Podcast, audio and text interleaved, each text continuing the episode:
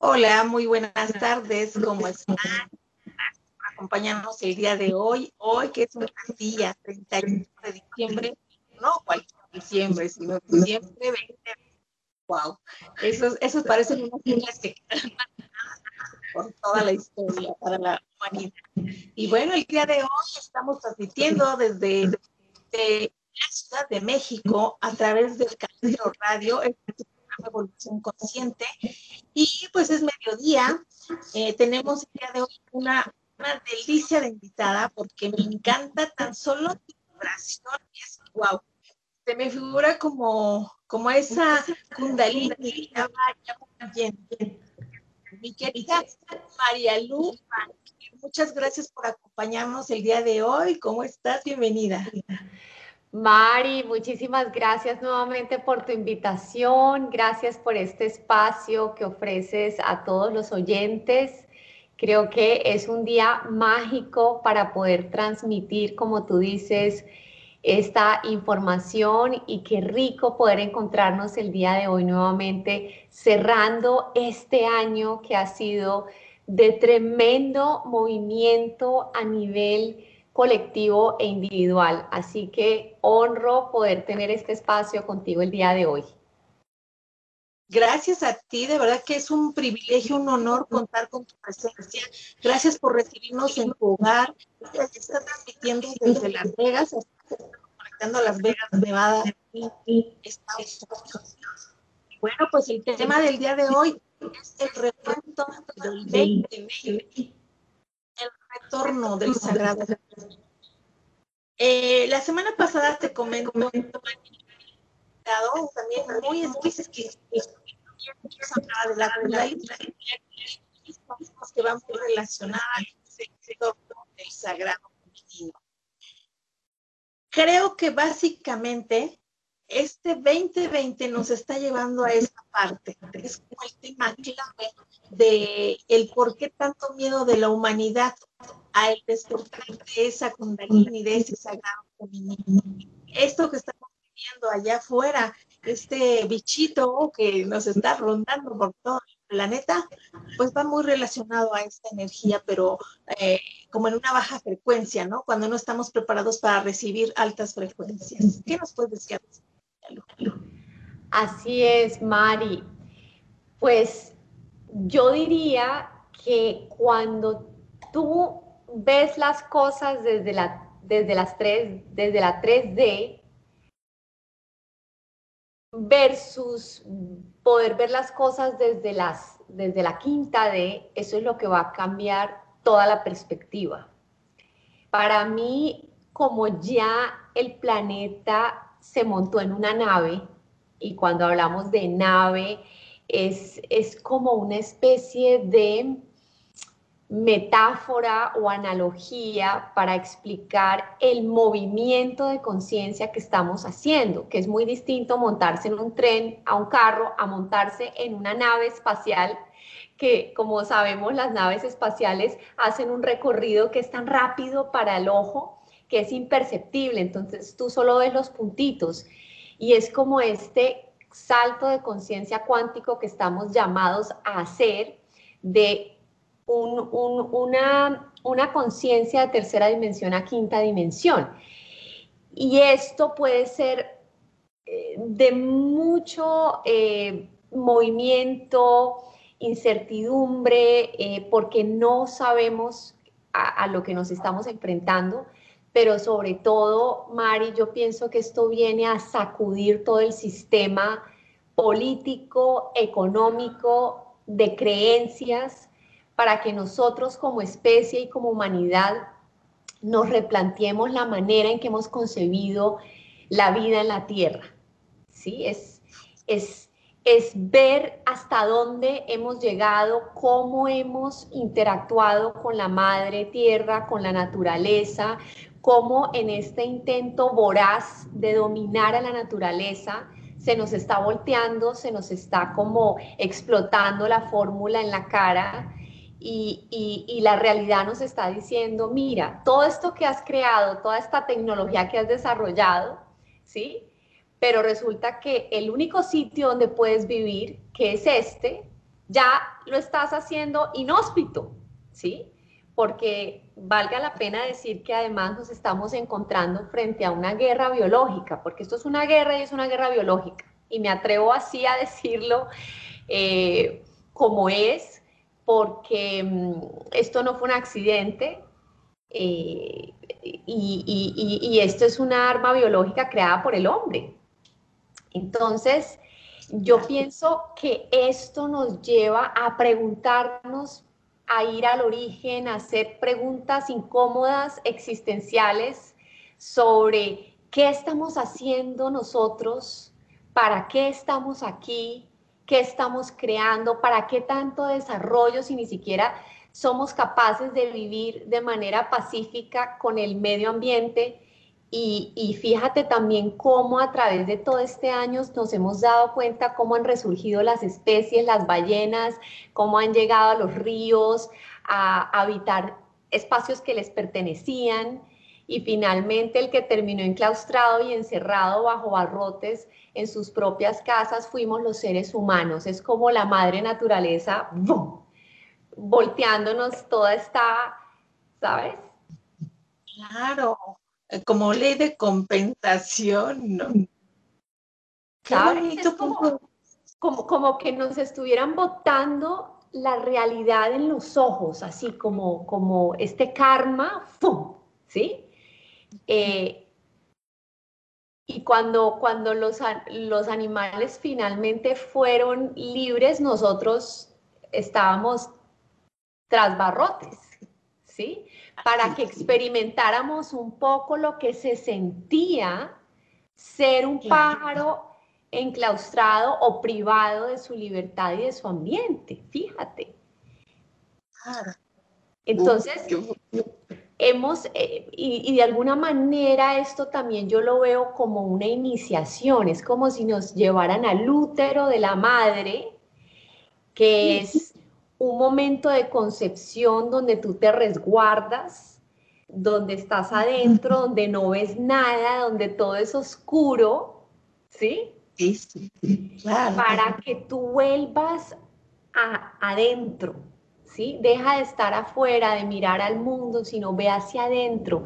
Y pienso que este ha sido un año de una enorme oportunidad para que nos miremos lejos de ser algo negativo, si nosotros nos sintonizamos con lo que esta realidad nos está mostrando, nos podemos conectar nuevamente a ese llamado de la naturaleza, a volver a nuestros orígenes, a entender que no necesitamos tanto para ser felices, que no necesitamos esta sobreproducción de materiales y de cosas que tenemos eh, y que podemos volver a lo simple. Y volver a lo simple es apreciar las cosas que tenemos, nuestra familia, nuestro trabajo, nuestra vida, porque yo pienso que nos perdimos en la carrera de las ratas, persiguiendo nuestra propia cola, ¿sí?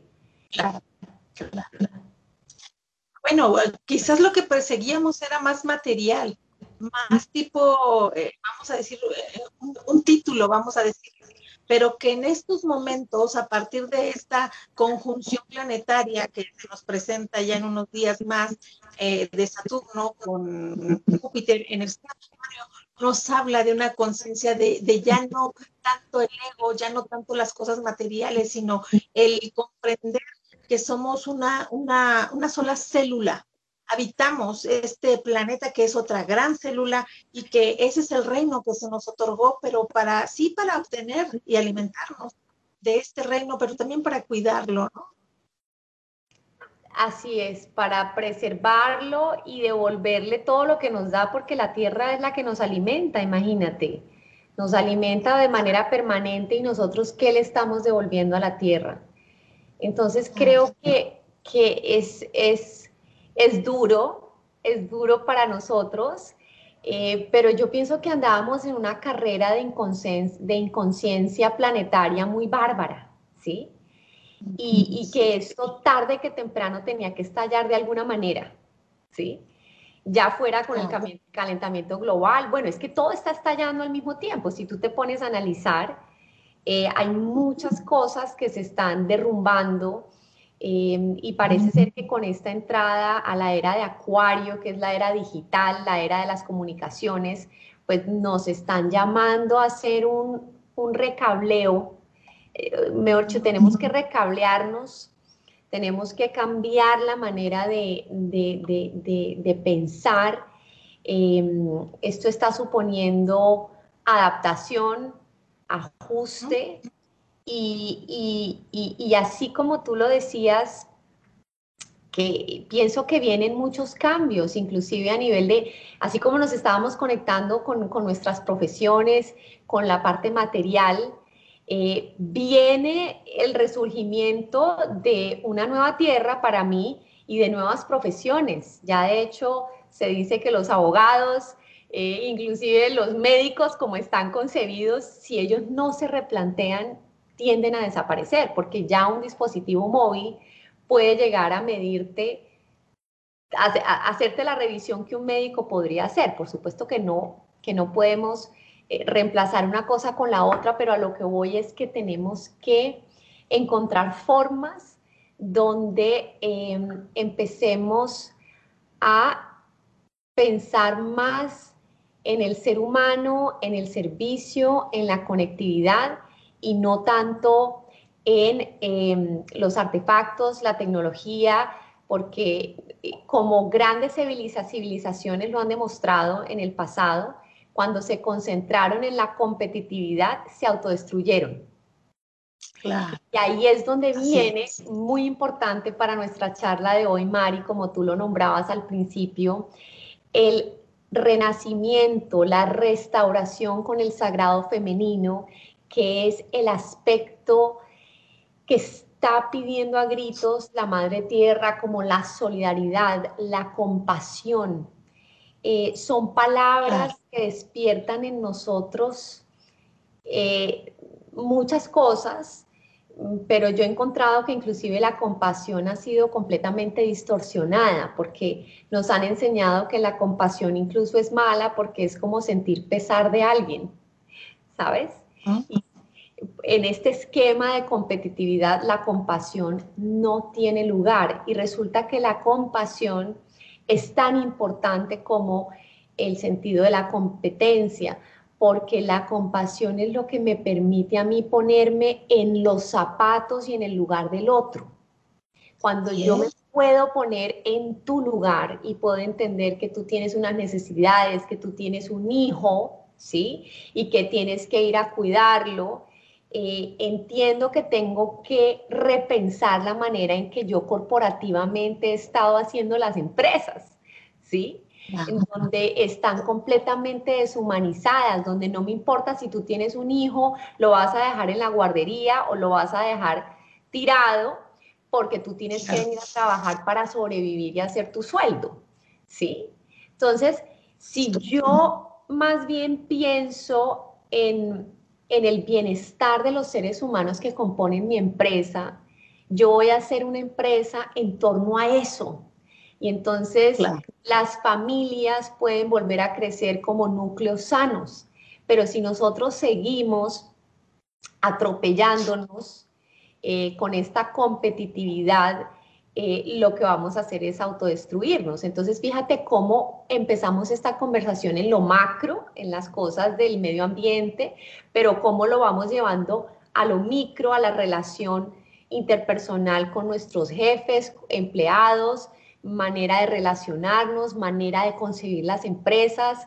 Creo que si hay algo que trajo esta pandemia fue desmitificar el tema del tiempo, el tema del desplazamiento, el tema del teletrabajo, el tema de que tengo que tenerte presente en una sala de junta sentada para poder tener tu atención. Eso se desmitificó porque el mundo tenía que seguir y tuvimos que ser recursivos y ver cómo nos conectábamos desde, desde otras posibilidades. Entonces, no estoy diciendo que esto reemplace el contacto físico, Estoy diciendo que esto nos está dando la posibilidad de darnos cuenta que no tenemos que emplear dos horas en el transporte público, ¿sí? Sí, claro. en el tráfico en ciudades como el DF, Bogotá, las grandes ciudades, ¿sí? eh, ¿qué estamos haciendo con nuestra vida? O sea, imagínate, en Bogotá hay personas que les toma dos horas de desplazamiento de su casa al trabajo, solo de ida. De regreso son otras dos horas, ya van cuatro horas de tu día perdidas en un carro, con trancón y con estrés. Luego llegas a la casa con todo el cansancio y ¿qué le vas a entregar a tu familia? ¿Qué te vas a entregar a ti mismo? ¿Sí? Entonces fíjate que esto nos abre las puertas de, las posibilidades de que yo puedo confiar en mi empleado, a delegar. No tengo que controlarte para que tú rindas, no tengo que respirarte en la nuca para que tú me entregues un proyecto o me entregues resultados. A mí no me importa si tú estás creando en la mitad de la bañera de tu casa, con tal de que me traigas el resultado que yo te estoy pidiendo, ¿sí? Fíjate que esto nos obligó a pasar de unos mecanismos de control corporativos a unas libertades, flexibilidades y laxitudes que si las empresas no se flexibilizaban, pues no iban a sobrevivir. ¿Mm? Claro. Yo creo que en ciertos casos, María Lu, ha sido muy benéfico para algunas personas, pero para otras estar en su hogar, están enterándose que estar encerrado, ni siquiera en eso se sienten a gusto, ¿no? Entonces quizás sean las personas que más les ha incomodado, pero realmente, como bien lo dices, creo que las relaciones deben ser, debemos aprender a tener relaciones más cálidas. Y aquí podemos darnos cuenta de cómo están siendo mis relaciones, porque finalmente el núcleo familiar es lo que vamos a llevar allá afuera. O sea, en mi área de trabajo me voy a encontrar con el, el mismo estilo de personas que tengo en mi hogar. Cuando me vaya a divertir es lo mismo. Entonces, si me estoy enterando de que dentro de mi hogar no estoy a gusto, que con los seres que me, me pusieron como maestros para aprender a relacionarme, pues no estoy a gusto, entonces ahí hay que entrar a mirar pues, situaciones para poder ir limpiando y comenzar a tener nuevas sensaciones más, eh, más sutiles, ¿no? Más amorosas en todos los aspectos y, escenarios de nuestras vidas. Me, me, encanta eso que traes a colación porque muchas personas han sido altamente retadas por tener que someterse largas horas de sus vidas a estar confinados en su casa. Hay personas que, que no tienen mucho espacio o hay personas que tienen relaciones conflictivas con sus padres o con sus hijos o con su pareja. Y nuevamente esto lo que hizo fue exacerbáramos, es como una lupa que vino a magnificar cosas que estaban escondidas y que nosotros lográbamos esconder con el escapismo del trabajo, ¿sabes? Cuando uno sale de la casa, eh, pues no tiene que lidiar con los problemas que tiene en la casa, pero es un escapismo porque eso está ahí, entonces tuvimos que entrar y revisar y darnos cuenta. De hecho, hablando con alguien en Colombia me contaba que era impresionante la cantidad de violencia doméstica que había aumentado en esta época porque habían tenido que enfrentarse a situaciones que, que normalmente evadían a través del ausentismo de sus casas por el trabajo. Entonces, si bien es cierto que la violencia doméstica no es agradable ni es algo que estemos promoviendo, a lo que voy es, eso te está mostrando qué tipo de relación tenías tú. Y te lo está mostrando es para que traigas eso a conciencia y para que al darte cuenta hagas algo y lo cambies. Porque mientras tu hogar esté roto, mientras tú estés dividido y separado por dentro, así mismo vas a llevar esa misma energía que lo que tú estás diciendo al mundo. Ese núcleo que la familia se traslada todo. Sí. Entonces, qué lindo podernos dar cuenta que en esta carrera de las ratas, como la llama Robert Kiyosaki en su libro Padre Pobre, Padre Rico, Padre Pobre, que es uno de los educadores, em, es, es uno de los promotores de la educación financiera más grande en el mundo. Él dice que nosotros nos metimos en la carrera de las ratas. ¿Y cuál es la carrera de las ratas? Es como un hámster, Mari, que está siempre en una ruedita todo el tiempo Y finalmente cuando acaba la ruedita, dice, ¿qué hice? ¿Sí? Porque está en una misma rueda. Y Robert Kiyosaki dice, la carrera de las ratas se da con Mercedes o sin Mercedes. O sea, usted puede estar montado en un Mercedes y estar en la carrera de las ratas. ¿Sí? O sea, el tener una casa de lujo o un Mercedes no te va a eximir de estar corriendo detrás de tu propia em, cola y esto no te va a traer nada. Lo que yo pienso que también está pasando es que nos estamos dando cuenta, Mari, que el ego es insaciable. Todos los deseos que provienen del ego nunca serán satisfechos porque cuando yo tengo el carro, ya quiero un carro deportivo. Cuando ya, fue, ya le di al deportivo, quiero el de lujo. Cuando ya no tengo el de lujo, entonces quiero el avión. Cuando ya después del avión, quiero el yate. Nunca es suficiente. ¿sí? Entonces, en esta carrera del ego, somos insaciables. Por eso el llamado es volver al corazón, al corazón. El divino masculino, digamos que su reino es la mente y el, el, sagrado femenino, el divino femenino, eh, su reino es el corazón. Y son tan importantes el uno como el otro. Si no fueran igualmente importantes, nosotros no tuviéramos dos hemisferios, tendríamos solo uno. La mente no estaría compuesto del hemisferio intuitivo y creativo, sería solamente racional. Y la mente tiene un 50% de ambos, digamos, en masa corpórea, entonces quiere decir que para nosotros entrar nuevamente en balance, el retorno de la armonía, debemos restaurar esa, esa energía femenina en el planeta, pero para poder hacerlo en el planeta primero tenemos que hacerlo con nosotros mismos, tenemos que hacer el matrimonio interno de esas dos energías que como tú lo decías antes de reunirnos hoy, cuando hablamos del divino femenino o de la diosa femenina y del dios masculino, no nos referimos a figuras eh, que tienen un sexo, sino que son energías que están dentro de nosotros. ¿Sí? Ajá. Incluso nosotras las mujeres en esta competitividad que ha exigido el mundo corporativo, nos hemos vuelto tremendamente masculinas y por eso es que los hogares y las parejas ya no funcionan, ¿sí? Porque nosotras estamos llamadas realmente a volver a tomar el lugar que nos corresponde. Y ese lugar no quiere decir que sea la casa, no quiere decir que tengamos que desconectarnos del trabajo, sino que el mundo necesita familias más felices, más amorosas, más contenidas y grande, gran parte de esa responsabilidad está en nosotras las mujeres, en volver a conectar con el corazón, con la esencia, con la sexualidad, eh, con la parte instintiva, con el cuerpo, ¿sí? Y si los hombres también comienzan a hacer esto, dime. Con el placer también, pero el placer no nada más a lo sexual, sino hasta el gusto, en todos los sentidos hay placer.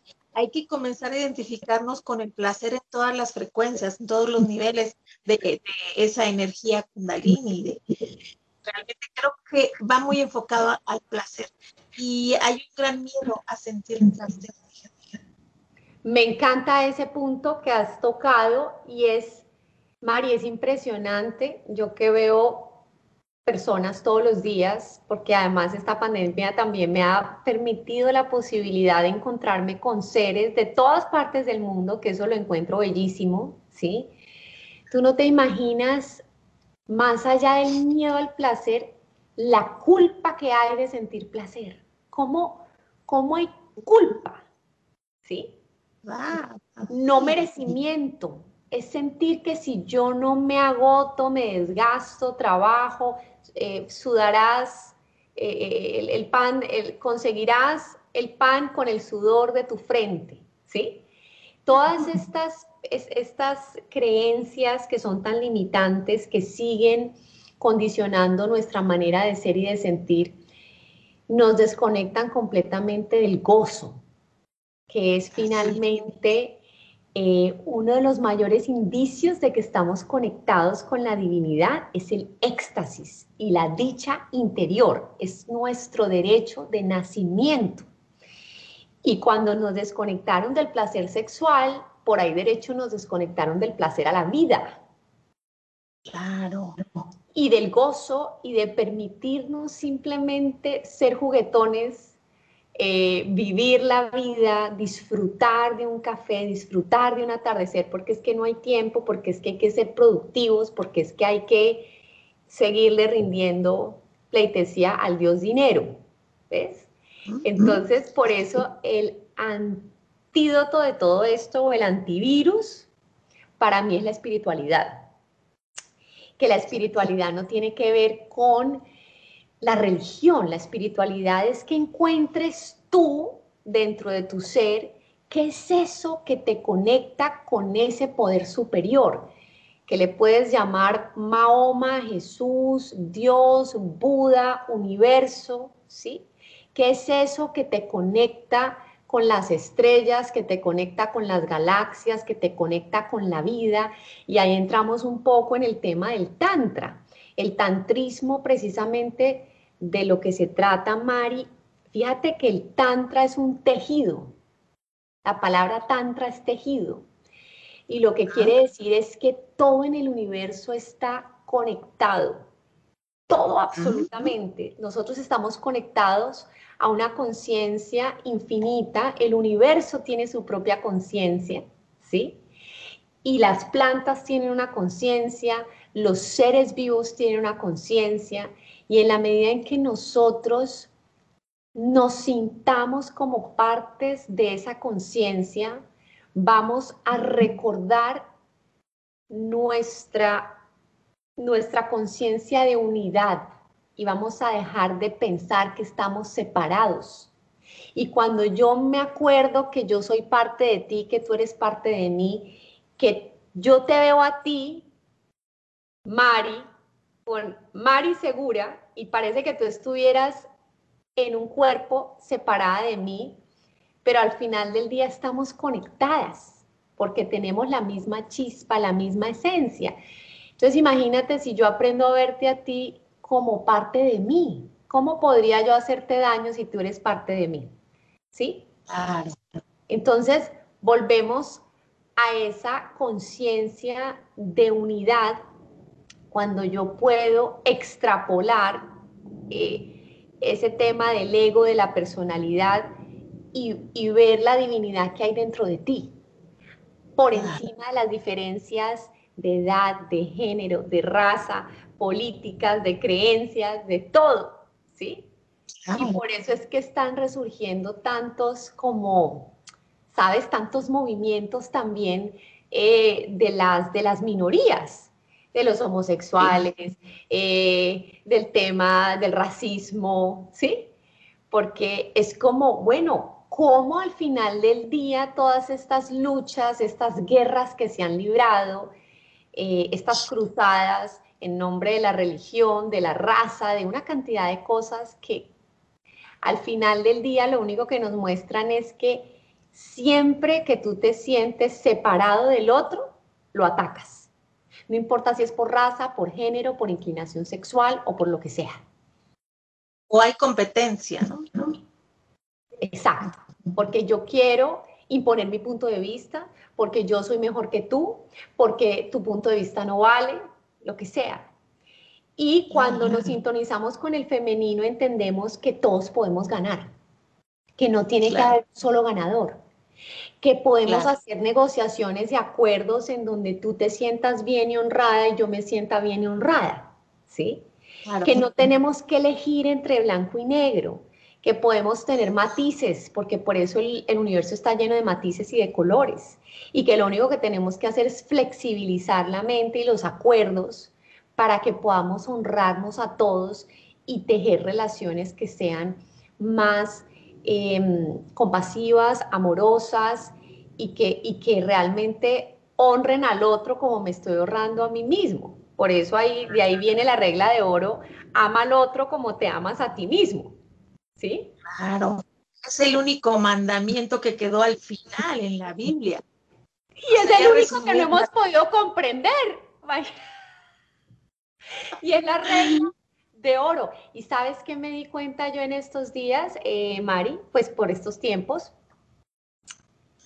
Imagínate que yo te diga a ti, ama a otro como tú te amas a ti mismo.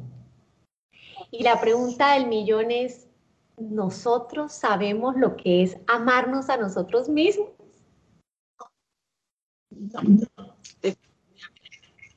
Por eso, para poder, por eso, para poder cumplir ese mandamiento, no, es al revés.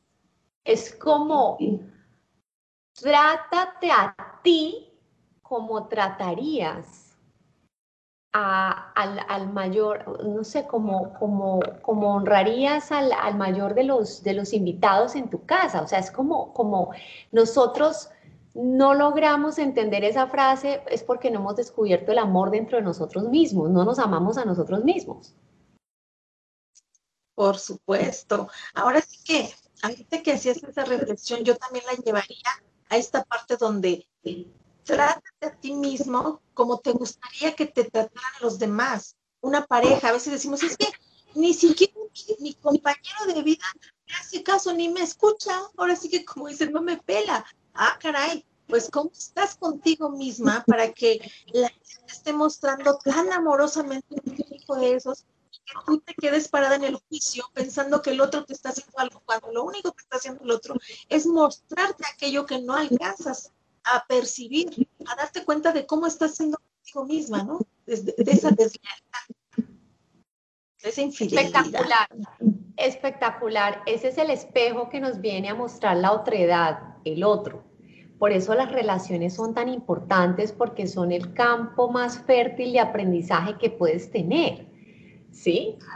Porque frente a eso no puedes escapar. Entonces te van a mostrar el espejo y te lo van a rebotar y lo más fácil es decir lo que tú dices, el otro tiene la culpa, el otro, pero resulta que si tú no tienes correspondencia energéticamente frente a esa situación, tú no te vas a molestar.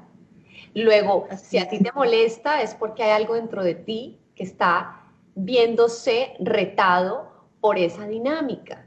Y entonces ahí, ahí es donde vemos cómo este es un campo de aprendizaje maravilloso Mira que me acuerdas también a que cuando nosotros estamos despertando conciencia, lo más maravilloso es empezar a ver cómo el universo todo el tiempo, Mari, te está poniendo oportunidades fantásticas de aprendizaje a través de los otros, de las dificultades. Pero ¿qué pasa con el ser humano? Cada vez que se encuentra una dificultad, la evade, y entonces es como si tomara esa oportunidad y la botara a la basura. ¿Sí? Por eso, cuando despertamos conciencia de las cosas más importantes, es entender que el cosmos te está dando todo lo que tu conciencia necesita para evolucionar.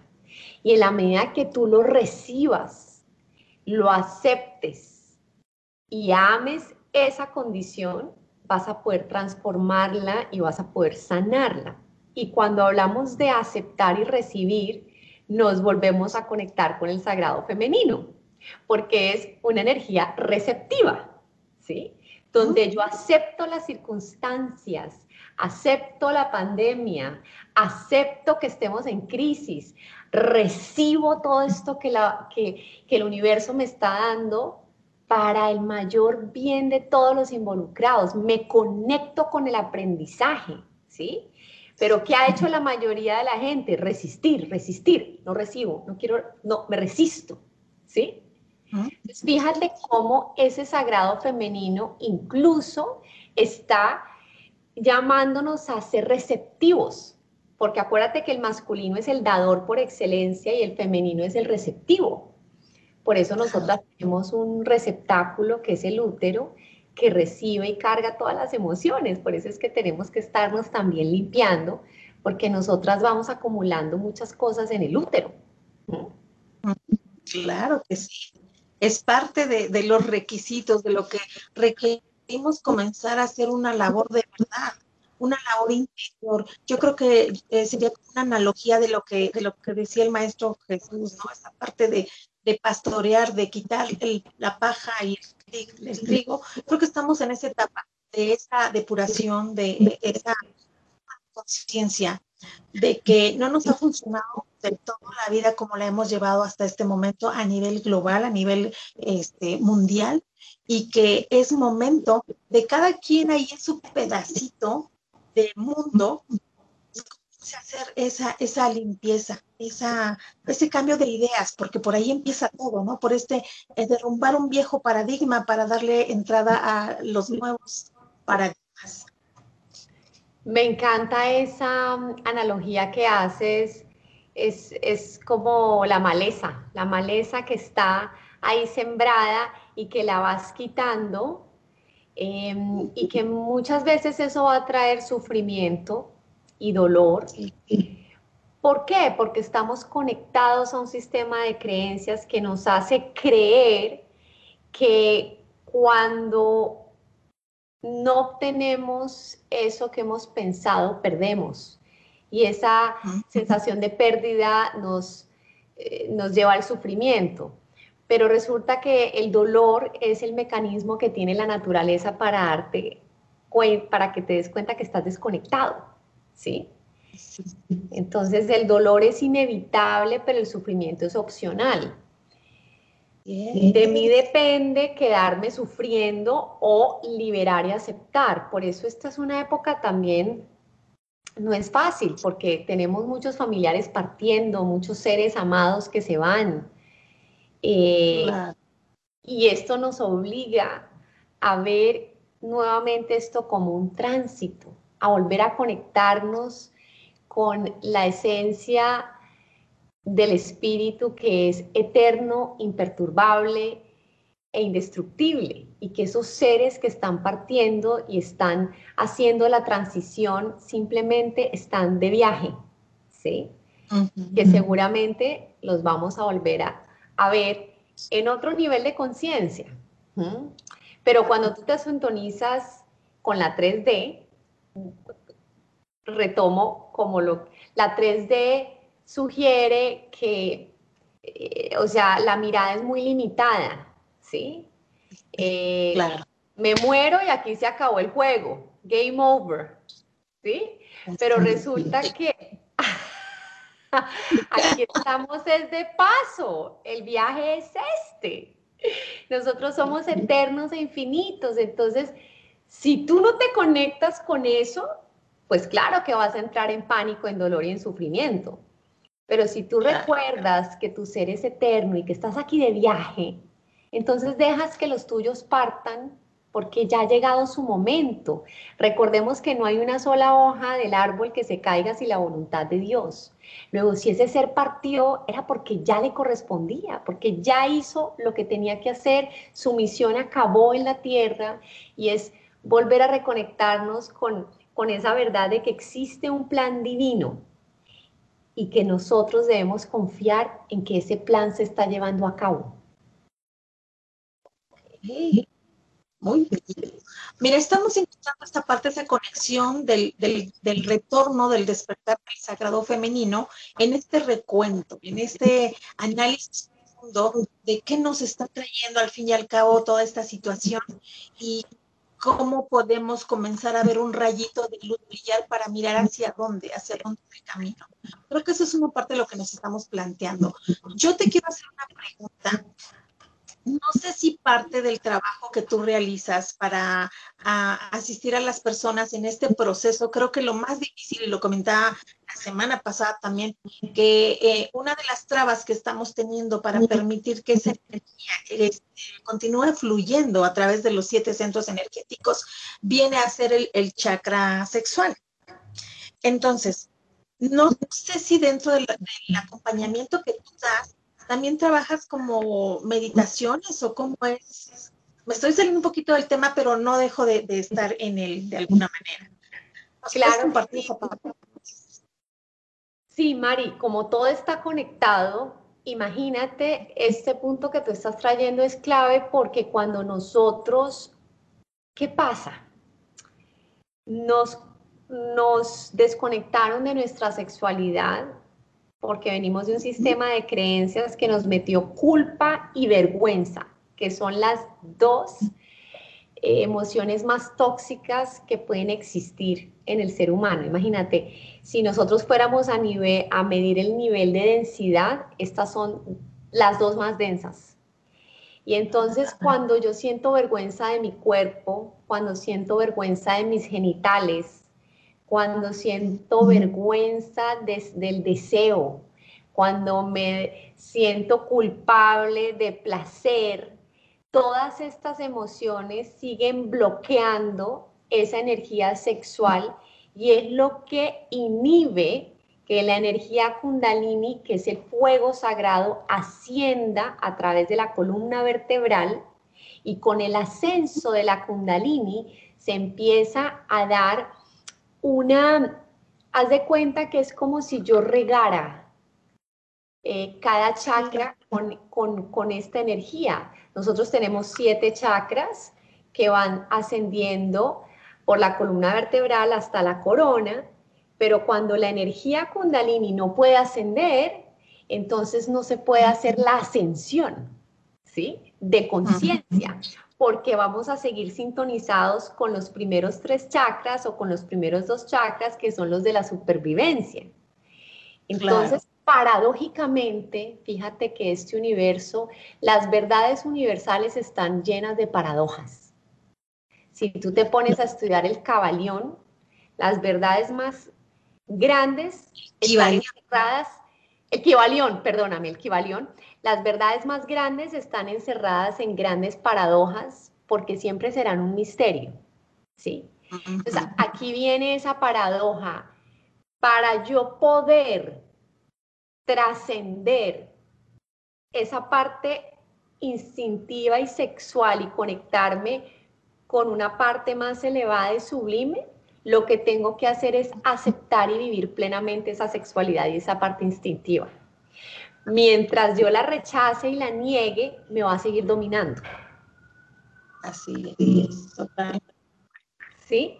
Entonces, el Tantra es un vehículo fabuloso para despertar la kundalini y eh, que nosotros aprendamos a subirla a través de esos siete centros energéticos. La palabra chakra en sánscrito significa rueda o disco. Entonces, haz de cuenta que estos centros energéticos están girando, girando, girando, pero cuando hay emociones y bloqueos, esas ruedas empiezan a ralentizar la velocidad, empiezan a dejar de girar, dejan de producir energía y todo el circuito se empieza a apagar. Entonces, por eso es que empezamos a enfermarnos a, menor energía. Eh, vienen las enfermedades, pero cuando yo logro subir la kundalini, esa energía irriga, irriga. De hecho, Imagínate que con la ascensión de la kundalini por la columna vertebral, ella transporta el líquido cerebro-raquídeo hasta el cerebro y lo baña, ¿sí? Y lo que hace... repetir Se, detuvo un poquito, se pasmó la imagen, pero algo mostrabas así. ¿Puedes repetir ahí? Sí, lo que te decía es que cuando la kundalini, que es una energía muy poderosa, es la energía vital de vida, sube a través de la columna vertebral, ella empieza a transportar el fluido cerebro-raquídeo y lo lleva hasta el cerebro y baña todo el sistema nervioso con ese flujo. Y ahí es donde se produce la verdadera alquimia. ¿Sí?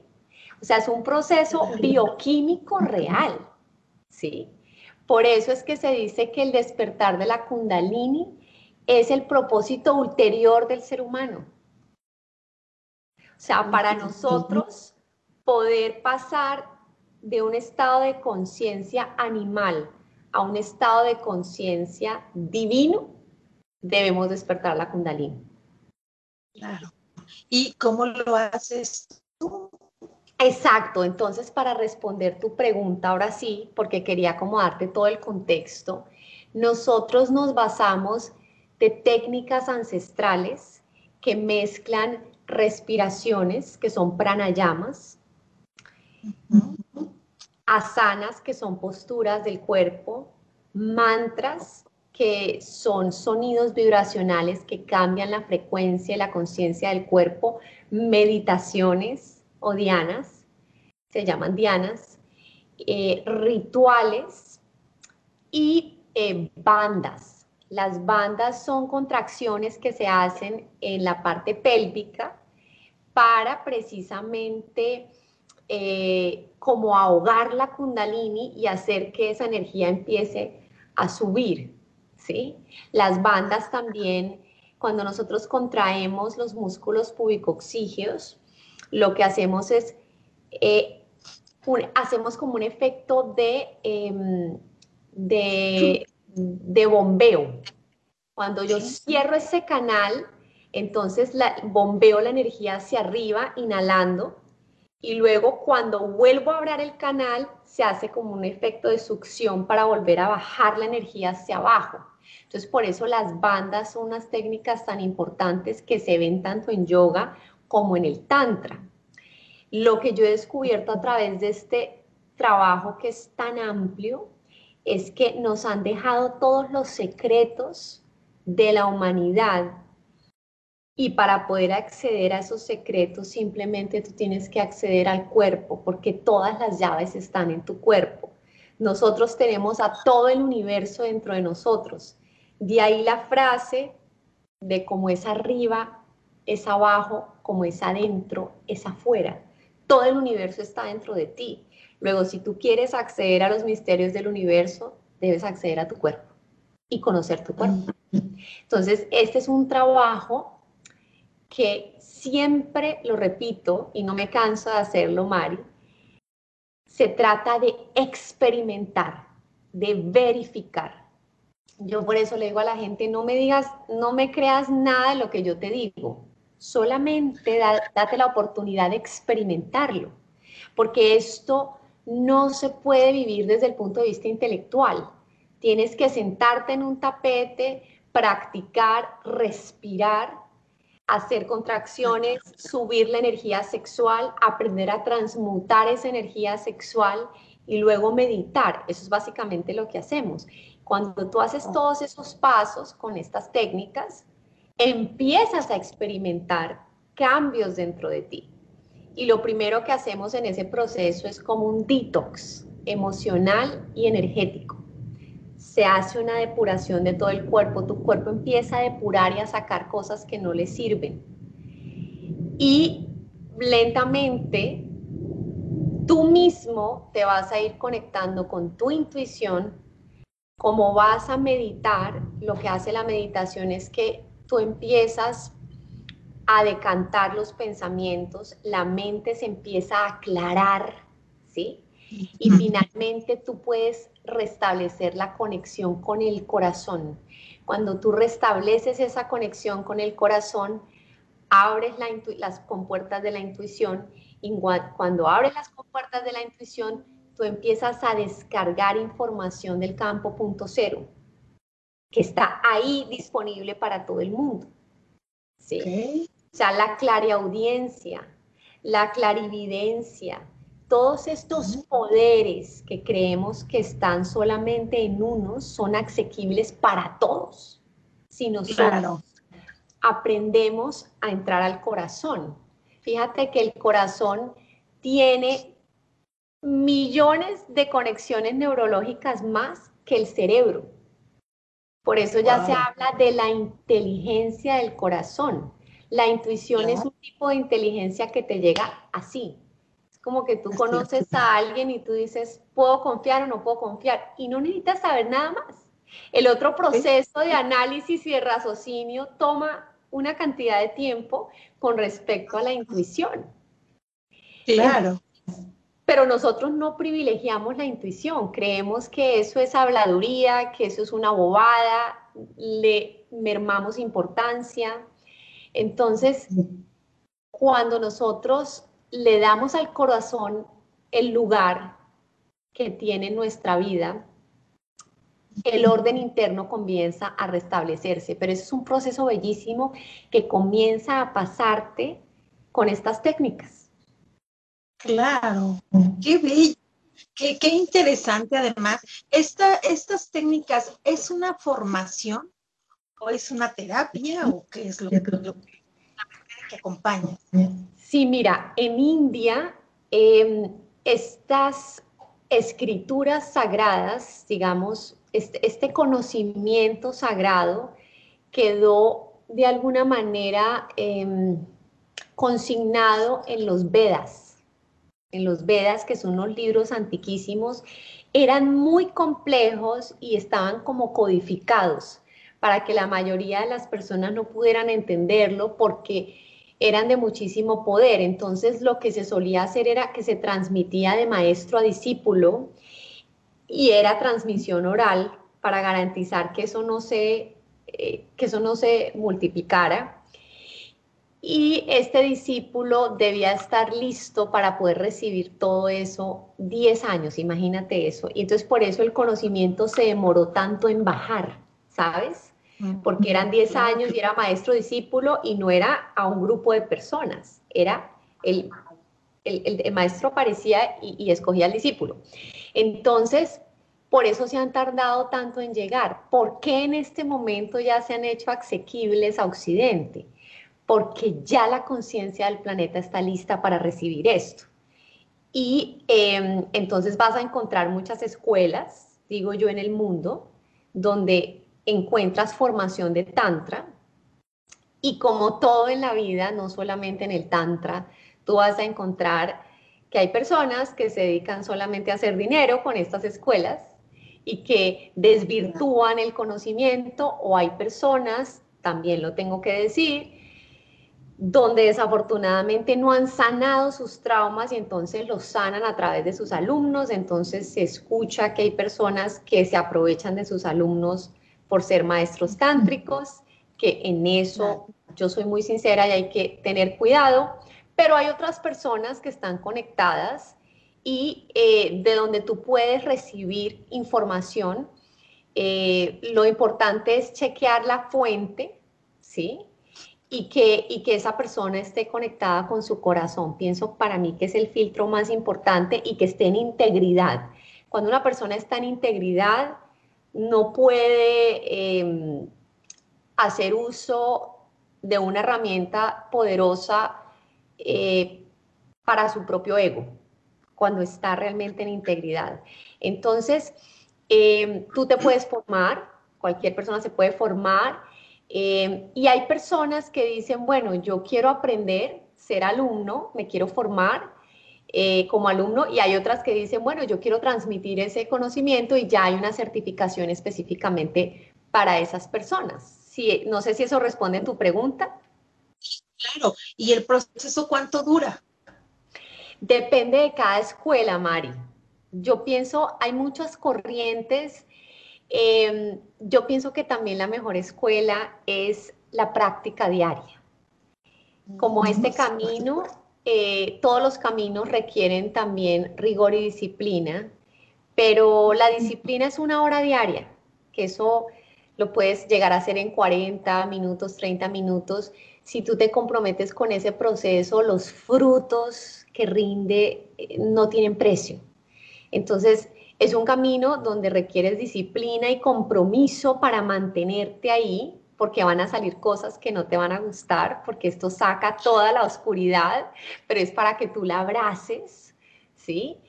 Eh, y ese camino te puede tardar toda la vida o te puede, mejor dicho, para mí, entre más descubro el tantra, más me doy cuenta que no sé cosas. Es, es infinito, ¿sí? Por supuesto. Por supuesto que hay niveles, entonces tú puedes cursar el nivel 1, el 2, el 3, el 4, y puedes asistir a un fin de semana y se puede quedar en un fin de semana, como también se puede convertir en una forma de vida si tú llevas las herramientas a casa y lo practicas. Mejor dicho, esto es como todo en la vida. Es como si yo me quisiera hacer doctor con, leyendo un libro, ¿sabes? No puedo. Yo puedo ir al taller, me puedo leer el libro, pero si yo no lo practico, ahí, ahí es donde tú verdaderamente te gradúas de esto. Entonces, cuando tú me preguntas en cuánto tiempo, yo te digo, wow, yo, yo llevo seis, siete años en esto. Yo pienso que esto es una cosa que, desde que empezó no, no, no he parado eh, y que dependerá mucho del, del hambre que tenga cada persona por seguir profundizando.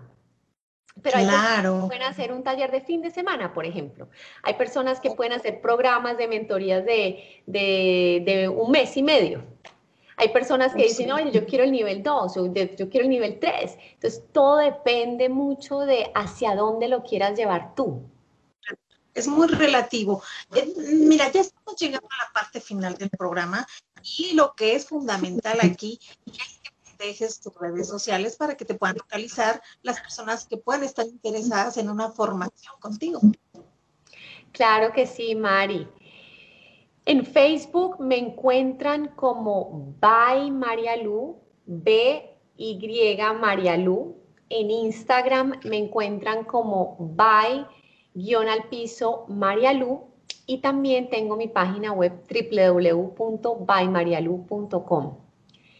Eh, creo que lo más importante, eh, Mari, de, este año, porque siempre me gusta como que le dejemos algo a los, a los, a los oyentes, a tus oyentes, pues después de, de todas esas, esta charla, es que se conecten con su sentir, que, que, que, que, mm, que abracen aquello que les esté llegando, así sea malo, por etiquetearlo, bueno, no hay nada por etiquetear, es simplemente abrazar este momento como está llegando. El eclipse movió muchas emociones. Si estás muy movido, recíbelo. Si estás en angustia, recíbelo. Si estás en dolor, recíbelo, recíbelo. Cuando tú recibes el dolor, el dolor te va a traer un regalo muy grande desde el punto de vista de que viene a comunicarte algo, algo que tú debes aprender, algo que tú debes transmutar, algo que tú debes transformar. No te resistas al dolor. El dolor trae consigo unos regalos gigantes y cuando ya ves el regalo, pero porque te permite recibirlo, ya te puedes ya puedes liberar ese aprendizaje y estás listo para seguir. Claro, abrirte a recibir lo que viene tras este regalo, porque finalmente es un mensajero el dolor. María Lu, qué linda, muchas gracias, qué honor, qué privilegio haber tenido el día de hoy. Eh, pues básicamente nos estamos ya despidiendo no solo, no solo del programa, sino de este maravilloso 2020 y pues es un placer. Gracias de verdad. Espero contar contigo el próximo año porque siempre, siempre nos nutres, siempre nos contagias con esa energía tan, yo diría tan, tan exquisita porque es entre sensual y, sutil, como amorosa, como cariñosa. Gracias por tu presencia, María Luz. San divina, Mari. Gracias por todo. Seguiremos conectadas. Gracias por ser vehículo de expansión y de amor y miremos a este 2020 como un gran maestro de entrega, que es lo que ha sido. Feliz 2021 para todos. Así sea. Igualmente yo les deseo que tengan una excelente noche, una noche de, de amorcito, de apopacto, de reflexión. Y bueno, pues nos estamos viendo en el próximo 2021, como bien dices. Pásenla bonito y todo nuestro cariño y amor para ustedes, Para donde quiera que se encuentren. Gracias, María Luz. A ti. Namaste.